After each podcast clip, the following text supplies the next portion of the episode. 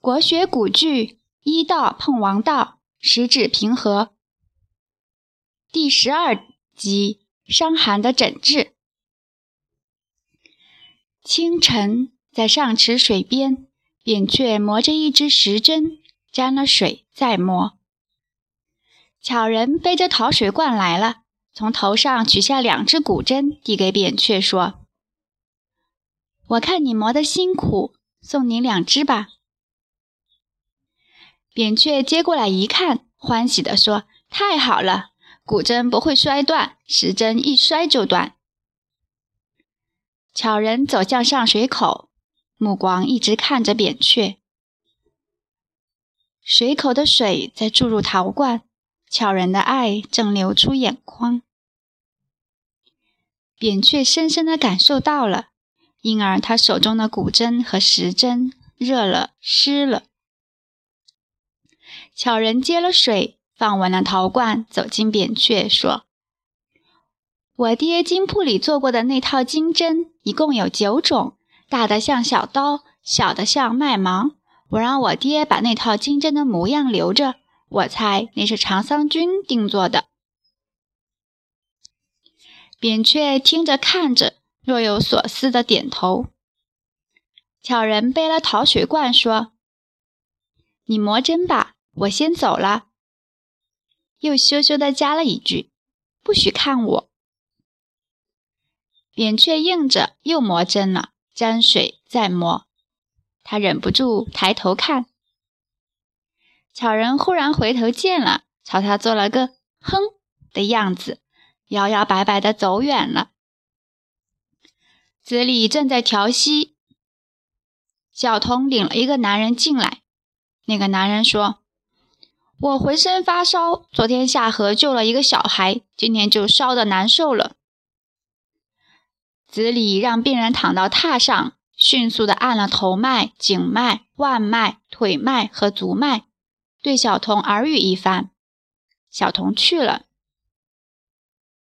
子李用两层棉被盖好了病人，去倒了一大碗温热水，帮着病人喝了。小童端了一个大陶罐进来。揭了盖子，里面有三个冒热气的红薯。小童用布包了一红薯，递给子李。子李将它放在病人的脚掌附近，又接了第二个包好的红薯，放在另一个脚掌附近，捂紧了棉被。小童将第三个红薯切成三段，分别包好，递过来。子李将一个放在病人的脐下，另外两个分别放到两侧腋窝里。盖好被子，让他睡了。后来，当子李送他出门时，他已是一个快活的人了。太阳西斜，扁鹊走进厅里，问三个已做好的医者：“谁出题目？”程阳子答：“公孙子。”忽然，院门被人敲得啪啪的响，医者们快步来到院子，一见一对夫妇。男人抱着一个小男孩，女人牵着一个姑娘，一派急忙的样子。男人说：“我家四个人都发烧了，要出大事了。”扁鹊请他们进诊室，同时仔细的看他们，心中已有办法了。他对程阳子说：“你抱小孩去，用热汤水煨手足，喂温开水，稍一出汗即停。”程阳子接过孩子去了。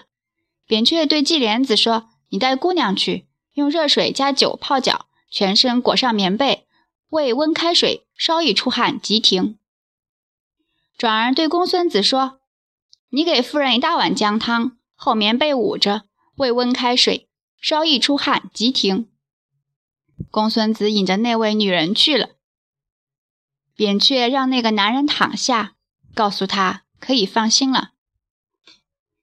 那男人见扁鹊虽然年轻，却有条理地安排三个年长的医者，先治小孩，又治大人，心中稍安，就躺下了，重重的吐气，一声，两声，三声。扁鹊仔细地看着他，拿出巧人送的两支骨针，刺按在他的足大趾、次指的接缝处。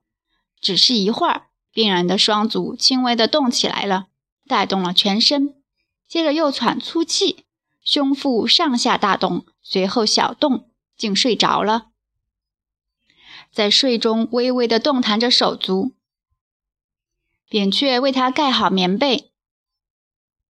后来，那男人被小孩的轻笑声弄醒了，他看见小男孩、姑娘和女人都裹着兽皮或棉被，对着他笑呢。